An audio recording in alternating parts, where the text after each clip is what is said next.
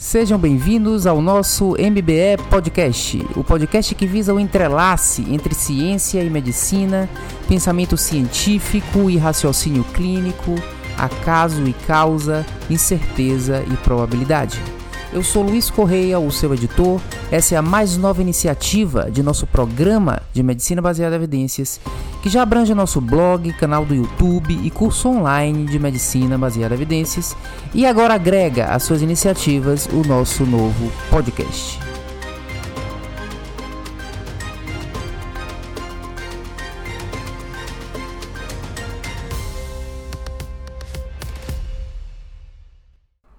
Muito bem, pessoal, eu quero começar agradecendo aos ouvintes da semana passada, em torno de 600 ouvintes nós tivemos na semana passada, de acordo com as estatísticas da nossa plataforma.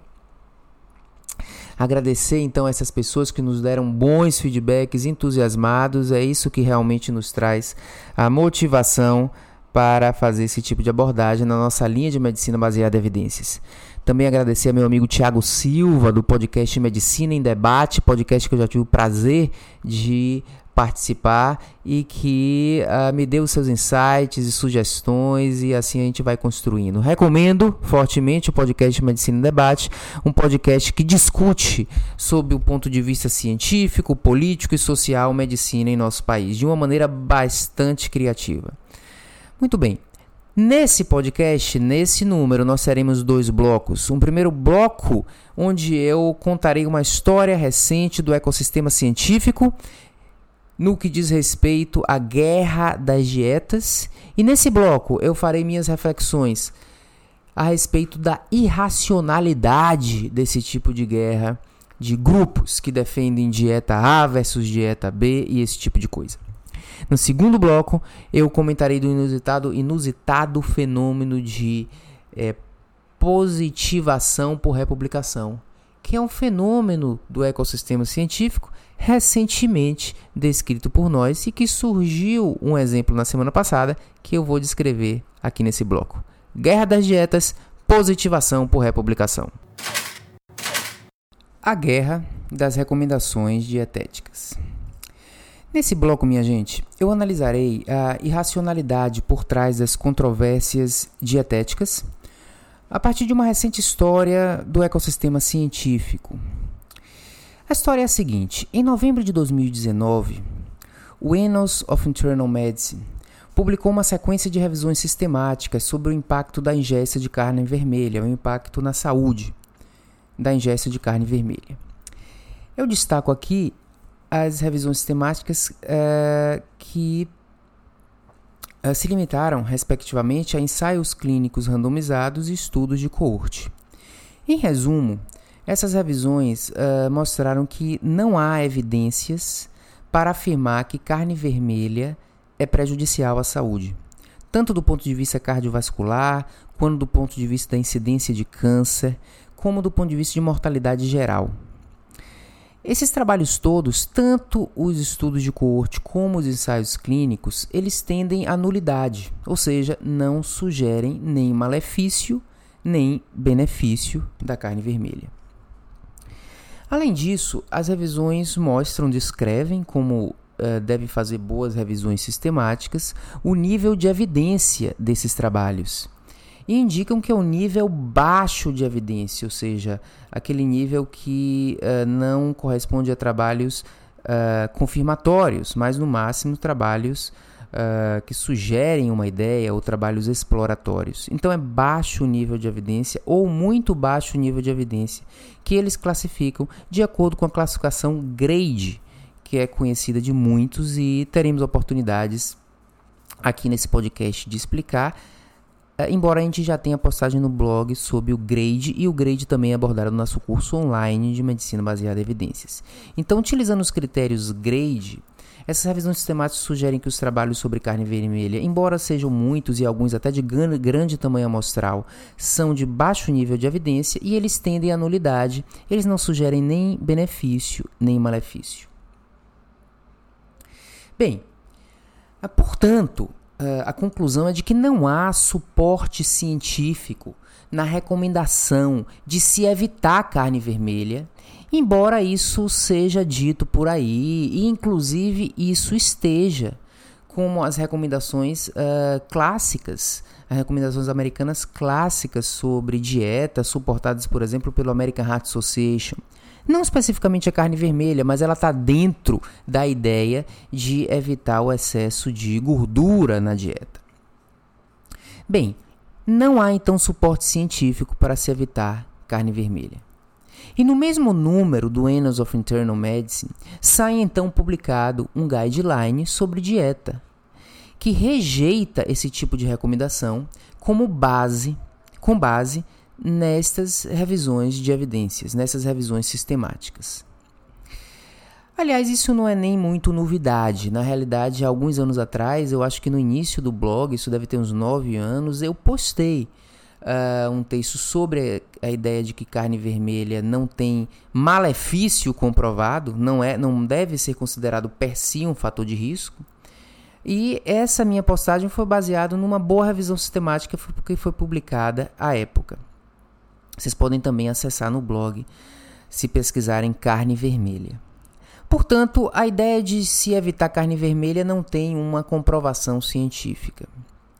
Mas o que é mais de inus... o, o que é o que há mais de inusitado nessa história é o que está descrito em um artigo de 15 de janeiro, publicado no JAMA, por uma autora chamada Rita Rubin. E ela conta uma história dos bastidores da publicação dessas revisões sistemáticas no Annal of Internal Medicine. Então ela conta que cinco dias antes da publicação das revisões sistemáticas, a editora-chefe do Annals of Internal Medicine, Christine Lane, recebeu uma enxurrada de 2 mil e-mails agressivos exigindo a não publicação desses artigos. Na liderança desses protestos estava David Katz, um médico que é fundador do Centro uh, de Pesquisa em Prevenção da Universidade de Yale. Também é presidente passado do American College of Lifestyle Medicine. E fundador uh, do True Health Initiative, traduzindo Iniciativa em Saúde, verdadeiras iniciativas para a saúde, que seria uma organização sem fins lucrativos e que fala de estilo de vida e de como o estilo de vida promove saúde. Também nesse grupo de protestantes uh, estava professores da Harvard como Walter Willett e Frank Hu, que são pessoas ligadas à pesquisa na área de nutrição e que também servem de conselheiros do True Health Initiative. Então, em resumo, a editora do Annals of Internal Medicine, que estava publicando uma série de revisões sistemáticas de boa qualidade, recebe uma pressão de uh, indivíduos envolvidos com pesquisa em nutrição, uh, exigindo que ela não publique aquelas revisões sistemáticas de alguma forma eles souberam desses trabalhos que estariam vi vindo a ser publicados e tomaram essa atitude antes mesmo da publicação. Ok, contei a história e eu vou agora uh, analisar os pontos utilizados, os dois pontos utilizados por esses protestantes da publicação. A primeira questão é que eles argumentavam que para estudos de dieta a análise crítica do trabalho não deveria ter ser tão rigorosa, pois é difícil com dieta fazer uma metodologia adequada. Por exemplo, eles, eles sugerem que cegar um estudo de dieta é muito difícil, portanto, a gente não deve ser tão rigoroso na análise crítica de ensaios clínicos randomizados com dieta. Eles argumentam que o uso do grade é uma avaliação muito rigorosa para ensaios clínicos de dieta.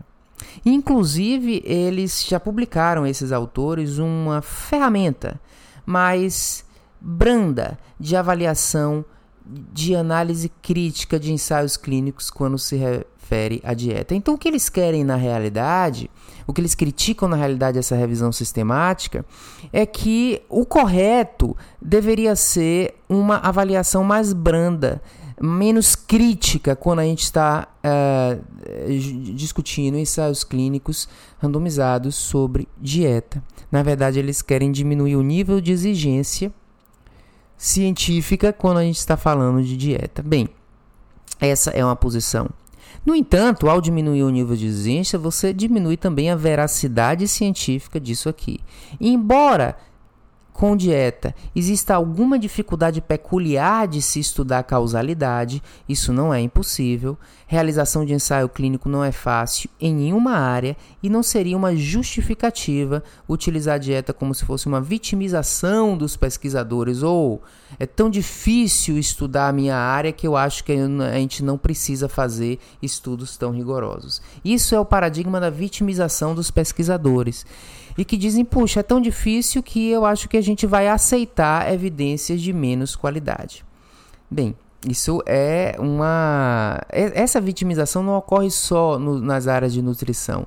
Tende a ocorrer e tende a ser um discurso de muitas áreas é, quando os indivíduos querem adotar uma conduta na ausência de evidência. E eles dizem: puxa, cardiologia é muito fácil, tem muito ensaio clínico, na minha área não, então eu posso adotar uma conduta de, com um baixo nível de evidência. Não é por aí. Na realidade, em qualquer situação, a gente precisa de um alto nível de evidência para estabelecer um conceito, tá? E dificuldades de estudos existem, mas essas dificuldades são dificuldades superáveis. Por exemplo, parte dessa vitimização uh, envolve o não entendimento do princípio do contraste, o princípio do contraste em ciência. A prova do conceito é demonstrada pelo contraste e não necessariamente pela utilização versus não utilização. Muitas vezes você diz, puxa, eu não posso estudar dieta, porque mesmo randomizando os indivíduos para comer carne, eles podem não comer carne na quantidade planejada, assim como outro grupo que foi randomizado para não comer carne pode comer alguma carne. Isso seria algo que uh, tiraria a validade da prova do conceito? A resposta é não. E aí eu volto ao princípio do contraste. O que testa o conceito é o contraste e não a utilização versus a não utilização. Desde que a metodologia do trabalho gere um contraste no qual um grupo coma mais carne do que o outro grupo, o conceito está sendo testado. Portanto, essa história exemplifica o processo de vitimização de pesquisadores, argumentando que sua área é difícil, portanto, nós devemos baixar o nível de exigência em análise crítica de evidências e passa também pelo não entendimento do princípio do contraste como uma verdadeira necessidade para o teste, ou necessidade e suficiência para teste de hipóteses, ok? Então, esse primeiro ponto dos autores uh, não é um ponto que se sustenta uh, com um pensamento científico adequado. Eles estão, portanto, criticando as revisões sistemáticas sem base. Portanto, as críticas são inadequadas, eles querem mais liberalidade na análise crítica. É, e isso não pode ser visto à luz da medicina baseada em evidências como uma coisa adequada. Em segundo lugar, esses indivíduos do True Health Initiative que estão protestando contra a publicação dos trabalhos, eles têm conflito de interesse. E não são poucos. Olhando o site do True Health Initiative, nós podemos perceber que essas autoridades se utilizam da sedução do natureba, é o que eu chamo da sedução do natureba. Ou seja, eles utilizam uma aura de saúde, uma aura de bem-estar, uma aura até mesmo ecológica, sem evidência de eficácia para essa aura. Aliás, essa aura é muito comumente utilizada quando se fala de estilo de vida. Como estilo de vida é uma coisa é, boa enquanto estilo de vida, gera uma aura de bem-estar, digamos assim, isso é muitas vezes extrapolado e transformado num produto médico, como se estilo de vida, por ser bom para um indivíduo, reduzisse desfechos duros, desfechos clínicos duros. São coisas diferentes, ok? Uh, por exemplo, uh, um modismo muito recente está uh, meio em moda o assunto sobre espiritualidade. E muitos argumentam, esses modistas, que falam a favor do impacto da espiritualidade sobre desfechos clínicos importantes, como desfechos cardiovasculares, mortalidade cardiovascular e etc., na ausência de evidências confirmatórias para tal. Eu já escrevi isso no blog, no, no artigo A Espiritualidade Baseada em Evidência. Em 2016 a gente escreveu isso. Foi uma postagem bem lida. E o que eu argumentava é que espiritualidade pode ser bom do ponto de vista pessoal, mas para afirmar que espiritualidade previne mortalidade, previne infarto, previne câncer, é necessário um nível de evidência que não tem. No entanto, a aura positiva da espiritualidade é transformada em eficácia clínica por esses indivíduos que pregam espiritualidade como um commodity médico. O mesmo acontece com uh, hábitos de vida, uh, utilizar alimentos não processados ou utilizar uh, alimentos que são mais relacionados a, a, a coisas, a plantas e menos a, a, a carne ou coisas desse tipo. Uh, então é, é, muito interessante o processo. Uh, e muitas vezes, às vezes essas pessoas até reconhecem certo nível de que não está plenamente comprovado, mas falam como se as coisas estivessem comprovadas. Então o True Health Initiative utiliza essa aura da sedução do natureba. Mas o particular é que é, eles recebem financiamento da indústria de alimentos não processados, alimentos orgânicos, por exemplo. Então, eles recebem financiamento uh, de uh, empresas que lucram na medida em que as pessoas comam menos carne vermelha e mais dieta baseada em planta, dieta vegetariana ou alimentos não processados e etc. Esses indivíduos, inclusive, dizem que eles não são indivíduos uh, contra carne, eles são pró-ciência, mas não é verdade, porque a afirmação, a, a, a, a colocação deles contra a carne não é científica, ok? Então, observe então que eles tentam afrouxar o, a, análise do nível de evidência dos trabalhos realizados a, a, com nutrição e eles têm conflito de interesse porque existe financiamento. Então, por trás de muitas coisas e muitas opiniões, nós sabemos existem conflitos de interesse. Então, eles são ligados a essa questão. Né? Bem, uh, então essa é a primeira parte desse bloco. Né? Onde eu critico a postura natureba, a postura não baseada em evidências, e é também um exemplo para termos cuidado com essas autoridades, que, mesmo ligadas a grandes universidades, podem fazer pseudociência. Agora vem a segunda parte dessa história. Eu percebi do outro lado uma tendenciosidade quando eu li a conclusão do guideline do Annals of Internal Medicine. A conclusão do guideline, que deveria ser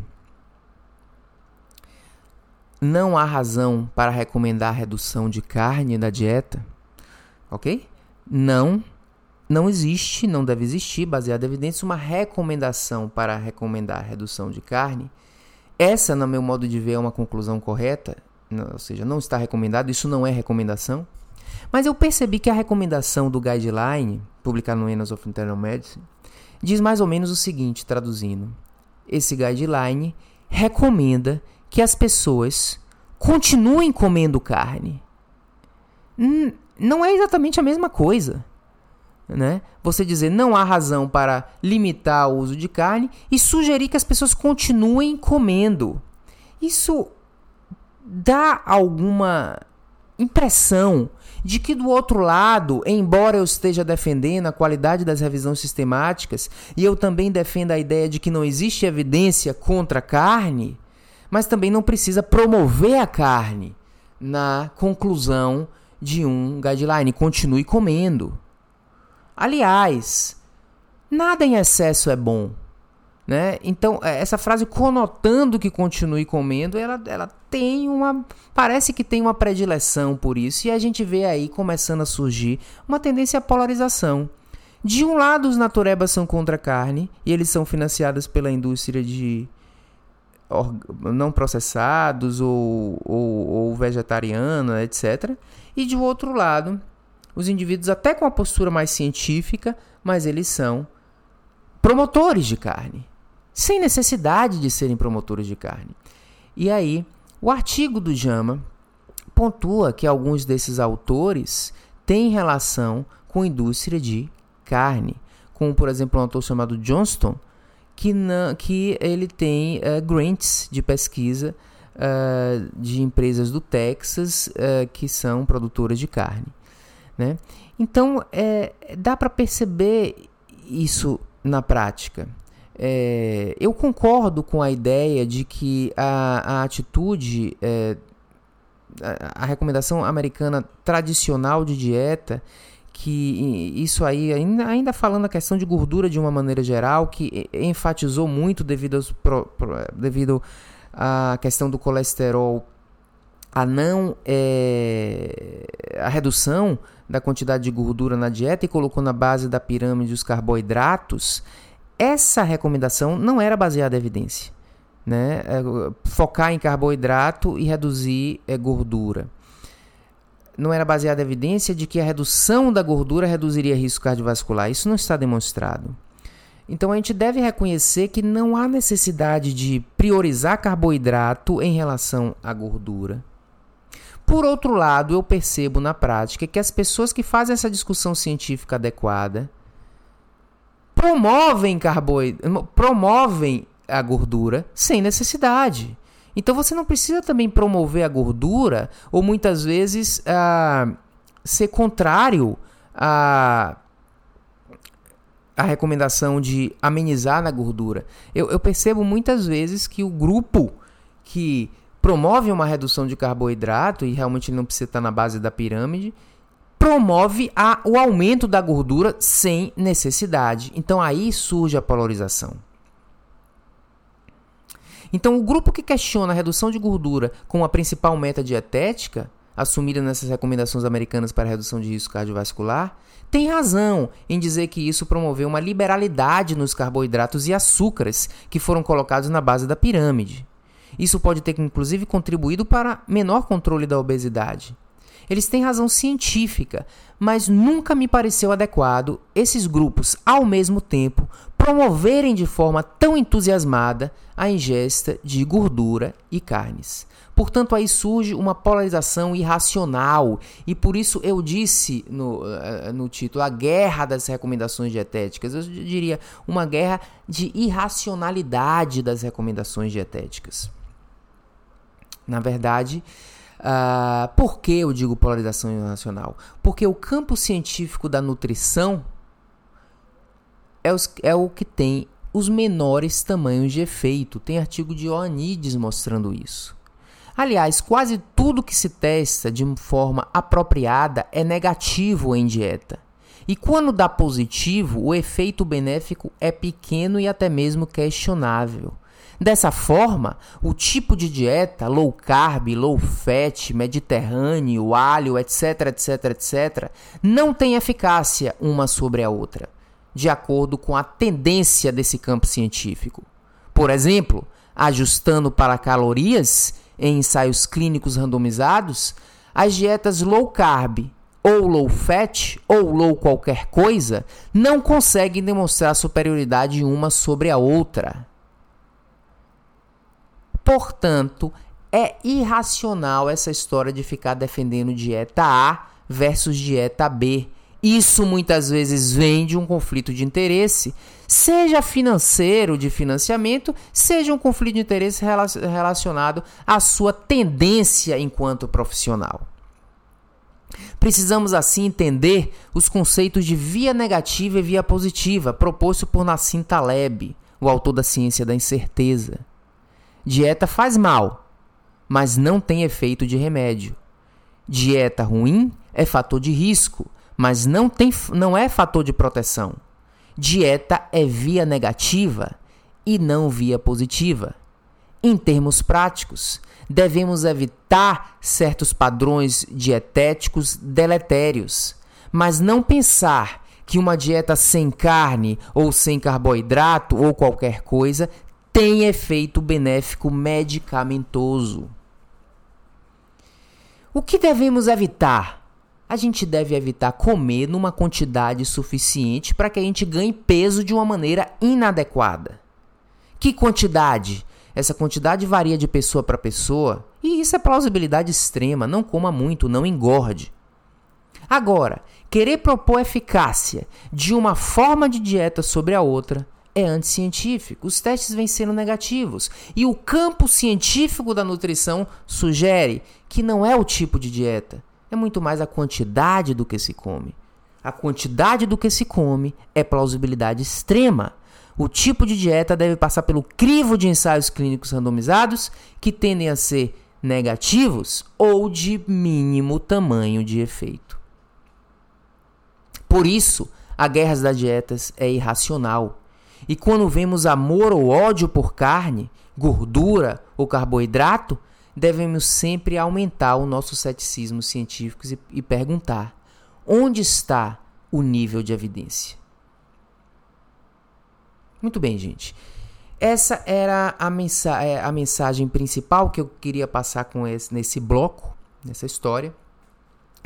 Uh, e uh, eu gosto, quando eu ouço um podcast, eu gosto muito de uh, anotar as principais ideias e eu vou fazer isso, isso para vocês. Essa história que eu passei 26 minutos falando resume as seguintes ideias. Muitas vezes pesquisadores, o fenômeno de vitimização de pesquisadores, muitas vezes os pesquisadores se vitimizam querendo uma menor rigorosidade em relação à análise crítica de seus trabalhos, isso é adequado, isso é inadequado.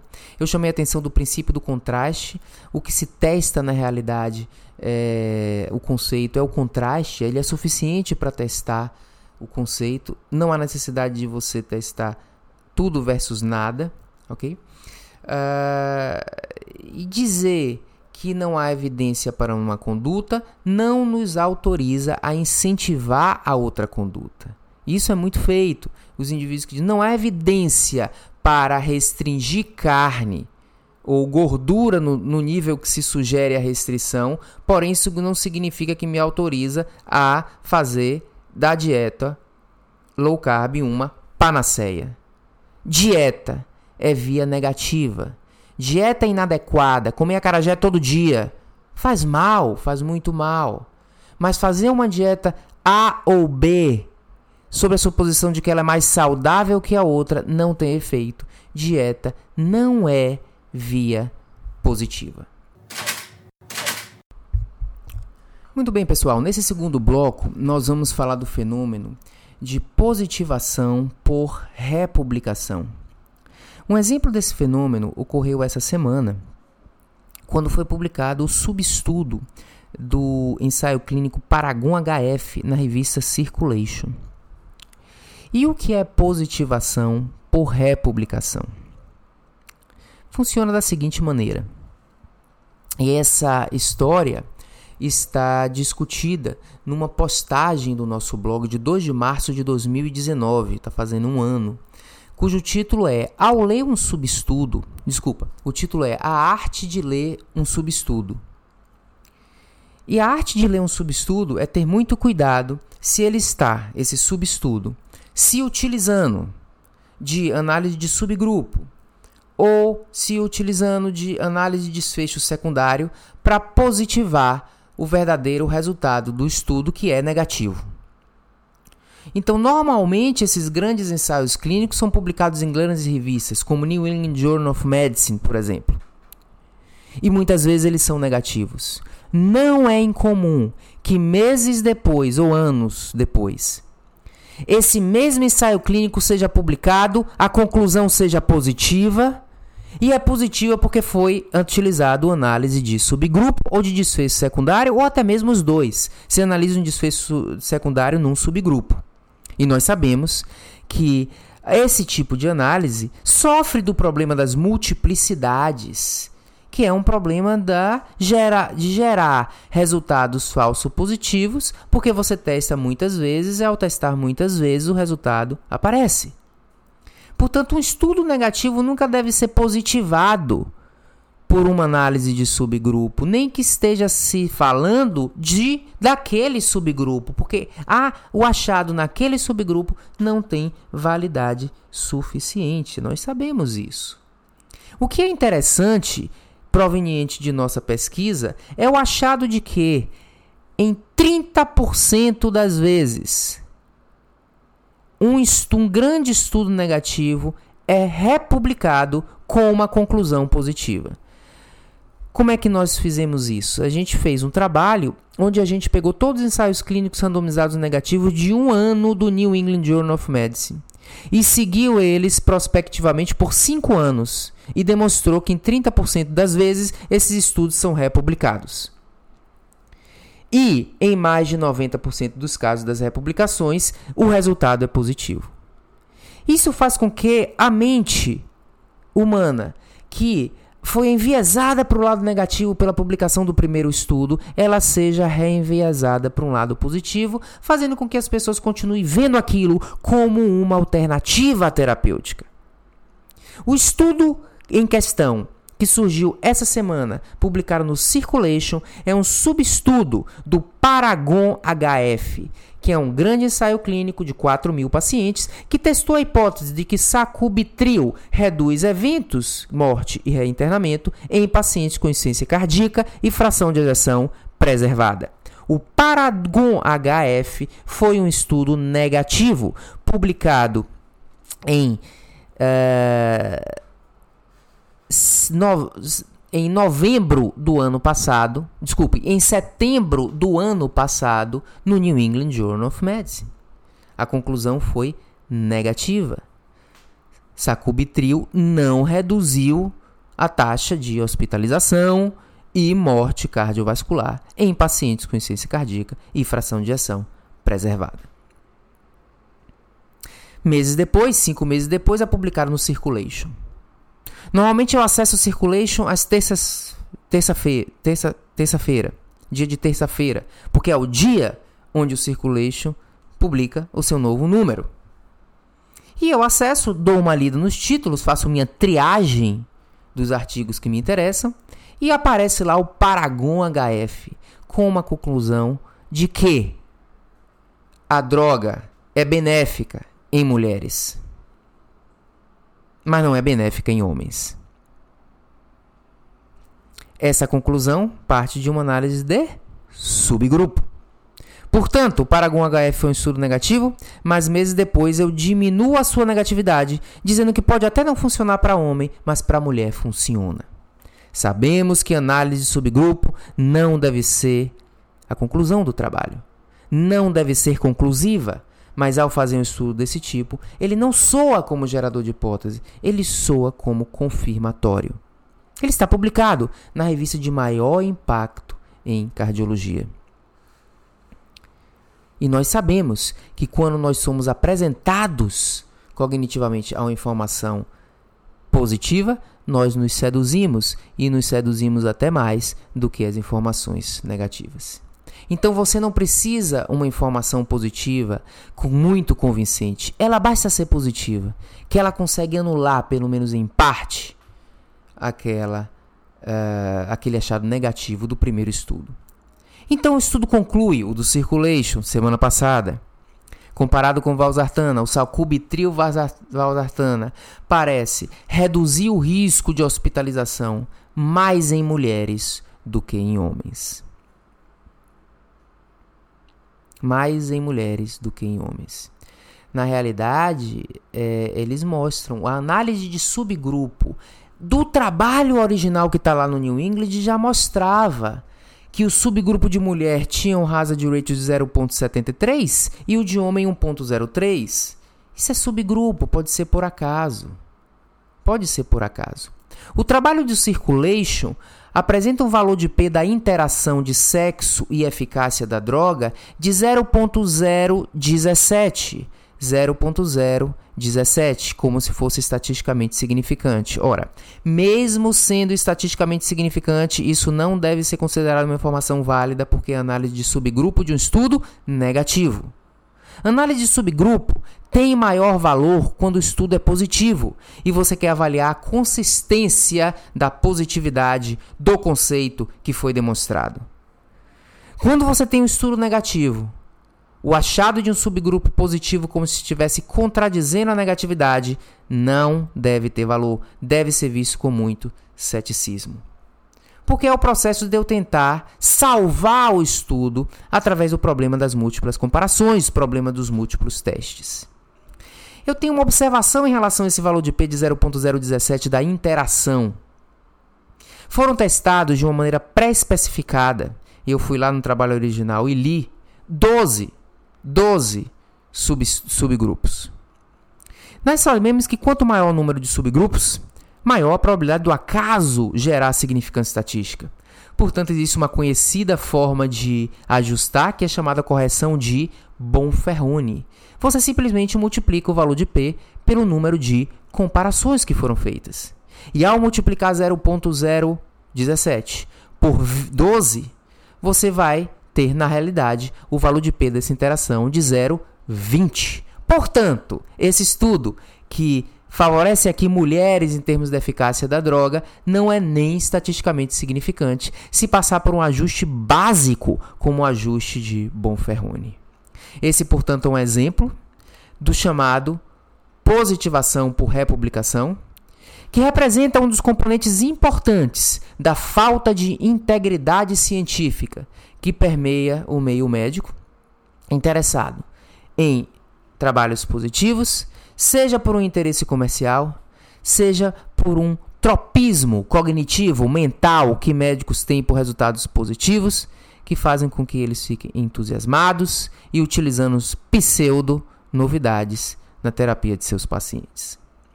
Portanto, cuidado com o processo de positivação por republicação. Sempre que a gente perceber um subestudo de um grande estudo publicado posteriormente, aumente o nível de ceticismo e faça esse tipo de análise. Subestudo é válido quando o estudo é positivo e você está querendo refinar o conhecimento a respeito de um conceito que foi comprovado no trabalho original. Subestudo serve para refinar um conhecimento. Subestudo não serve para contradizer nem que seja em algum subgrupo, o resultado negativo de um trabalho.